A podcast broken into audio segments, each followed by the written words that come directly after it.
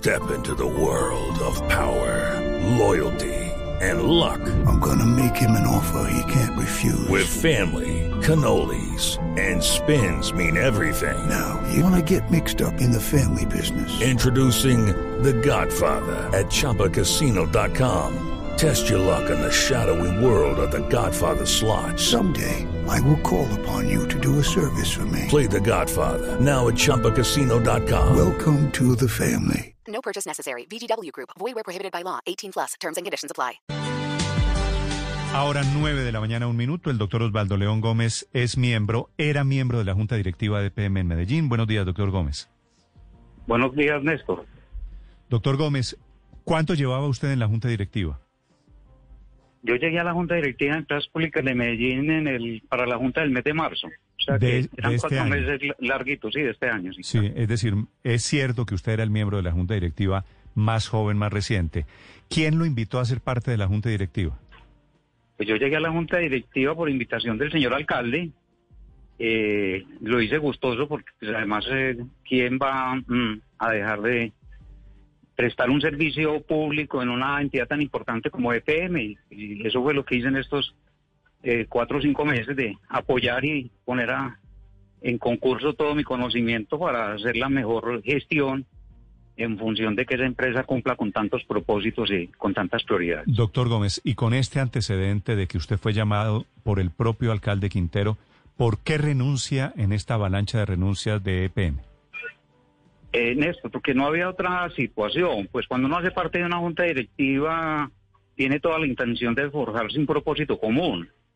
Independientemente de que puedan haber en- frente a determinadas situaciones diversas opiniones, pues que también son absolutamente válidas y además necesarias para poder construir eh, eh, a partir de la diferencia. mm, habían situaciones o se fueron presentando situaciones de- de falta de comunicación y yo diría distanciamiento y malas prácticas desde el punto de vista de las normas de gobierno corporativo, donde el conjunto de la Junta pues se sentía de alguna manera excluida y como he dicho, ninguneada por, por, por, por las decisiones que habían querían tomar el alcalde y el gerente de la empresa y los miembros de Junta enterarnos pues por terceras personas o cuando los hechos estaban cumplidos en situaciones donde nosotros considerábamos que era absolutamente necesario que la Junta estuviera enterada de las decisiones que se iban a tomar. Eh, doctor Gómez, el alcalde hace unos minutos nos dijo aquí en Blue que no les había consultado, entre otras cosas, porque no alcanzaba el tiempo, que porque algunas personas de la junta directiva se tenían que declarar impedidas y que por otra, de otro lado también había unas personas que no estaban interesadas en interponer esa, esa denuncia. ¿Usted eh, cree que eso que dijo el alcalde es cierto o ustedes tienen otra versión desde la Junta? Eh, yo quiero co- com- compartir con ustedes y con los oyentes que en todo este tiempo de pandemia y que nos ha tocado estar conectados a las reuniones desde las casas o de los espacios de trabajo para poder desarrollar las juntas y los comités, eh, le hemos dedicado todo el tiempo. Yo no sé, es bueno que la gente sepa que las juntas directivas de PM empiezan a las 7 de la mañana y terminan a las 3 y media o 4 de la tarde.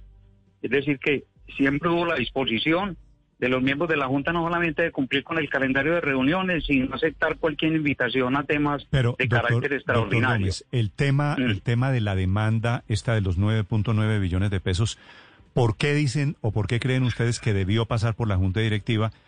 Porque el alcalde dice que no, que no era, que no había una obligación legal. Pues cómo no va a ser una obligación, Néstor, de que la Junta esté enterada de que se inicie la más grande demanda de una entidad pública contra privados, y no solamente porque sean los privados, sino por lo que eso significa desde el punto de vista del riesgo, no solamente de recuperar el dinero, sino también lo que esto va a implicar en la tardanza del proyecto. Es, decir, hoy en las empresas modernas y, y- donde se aplican todos los conceptos de prevención de riesgo, cada que tú vas a tomar una decisión y una decisión de esas no es de poca monta, 9.9 billones de pesos. Hay que poner todos los escenarios sobre la mesa para saber cuál es el mejor camino y, y- estar preparados en el escenario del desarrollo de esos procesos de cómo eso puede incidir negativamente o de manera positiva en la empresa. Entonces nosotros sí pensamos es que esa era una decisión que el alcalde la debió haber consultado. Es más, por lo menos ponernos en conocimiento y como él mismo lo dijo ayer en una reunión que tuvimos con él, la Junta no es nadie para decirle a él como alcalde si le presenta o no le presenta proyectos de acuerdo a la ciudad, que eso es otro tema pues que a la gente se le olvida con relación al proyecto de acuerdo que se presentó al Consejo de Medellín, que la Junta Directiva se enteró porque los concejales nos llamaron a preguntarnos que si nosotros sabíamos de esa iniciativa y cuál era nuestra opinión. En el caso de lo de Rituango, yo no dudo que incluso la Junta Directiva de Empresas Públicas de Medellín, independientemente que tuviera miembros de administraciones anteriores, que tuvieron que ver mucho más directamente con las decisiones de emprender ese proyecto, se hubieran negado o nos hubiéramos negado a que la empresa, a que la empresa hubiera avanzado en esas acciones. Mal haríamos nosotros en oponernos a esa situación. Mm. Mal haríamos nosotros, independientemente independientemente de los callos que se pise con eso, porque hay, es la salvaguarda del interés eh, y el patrimonio público de empresas públicas que la Junta estaba en sintonía de salvaguardar y así lo hicimos, pues por lo menos en los cinco meses que yo estuve allí. Esa fue siempre la opinión y la consonancia que tuvo la Junta con relación a los temas tratados. ¿Qué fue, perdóneme que no le entendí, lo que les dijo ayer que usted me dice, el alcalde de Medellín? Sí, que nos dijo ayer que, que con relación al tema de la ampliación de los dietos social, que también le reclamamos porque pues esos temas sí se trataron en la Junta, pero nunca se definieron de fondo, eh, cuando le, le, preguntamos que ese era un tema que también había pasado a medias por la Junta, pues él, la respuesta que nos dio es que él como alcalde de la ciudad no le tiene que pedir permiso a la Junta Directiva de Empresas Públicas para presentar proyectos de mm. acuerdo al Consejo.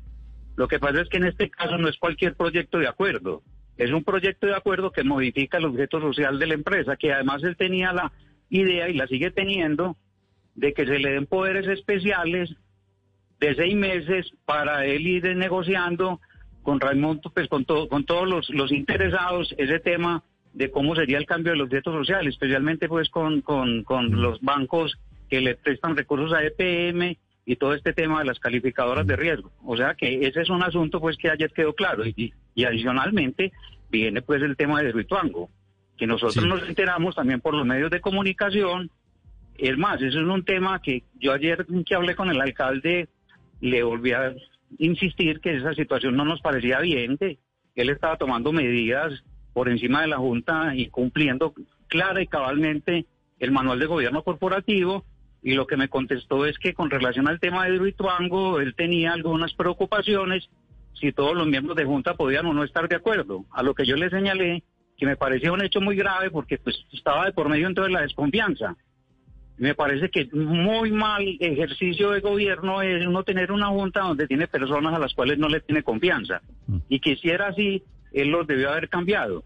Él los debió haber cambiado. Pero en el conocimiento que yo tengo pues de los demás integrantes de la junta, debo decirlo que estoy seguro que eso se hubiera aprobado, Néstor. Eso se hubiera aprobado. Esa, es, una muy Porque además, además, desde el punto de vista de nuestras responsabilidades, uno como miembro de Junta es administrador y en una omisión de ese, estilo, si nosotros negamos una situación como esa, eso se nos devuelve desde el punto de vista de riesgos muy altos para nosotros como personas, tanto desde el punto de vista de nuestra reputación social como desde el punto de vista de pagar incluso por nuestro patrimonio. O sea que nosotros no somos menores de edad para no tener claro cuáles son nuestras responsabilidades en función de tomar una decisión como esta. Había entrevistado esta mañana al alcalde de Medellín que presentó su versión. Me parece muy útil conocer la versión del otro lado. Es el doctor Osvaldo León Gómez, el más nuevo de los miembros de la Junta que renunció en esta crisis que alcanzó a EPM. Gracias, doctor Gómez, por acompañarnos. Gracias, Néstor. Un abrazo, señor. Hello, it is Ryan, and we could all use an extra bright spot in our day, couldn't we? Just to make up for things like sitting in traffic, doing the dishes, counting your steps, you know, all the mundane stuff. That is why I'm such a big fan of Chumba Casino. Chumba Casino has all your favorite social casino style games that you can play for free anytime, anywhere with daily bonuses. That should brighten your day a little. Actually, a lot. So sign up now at chumbacasino.com. That's ChumbaCasino.com. No purchase necessary. BGW. Void were prohibited by law. See terms and conditions. 18 plus.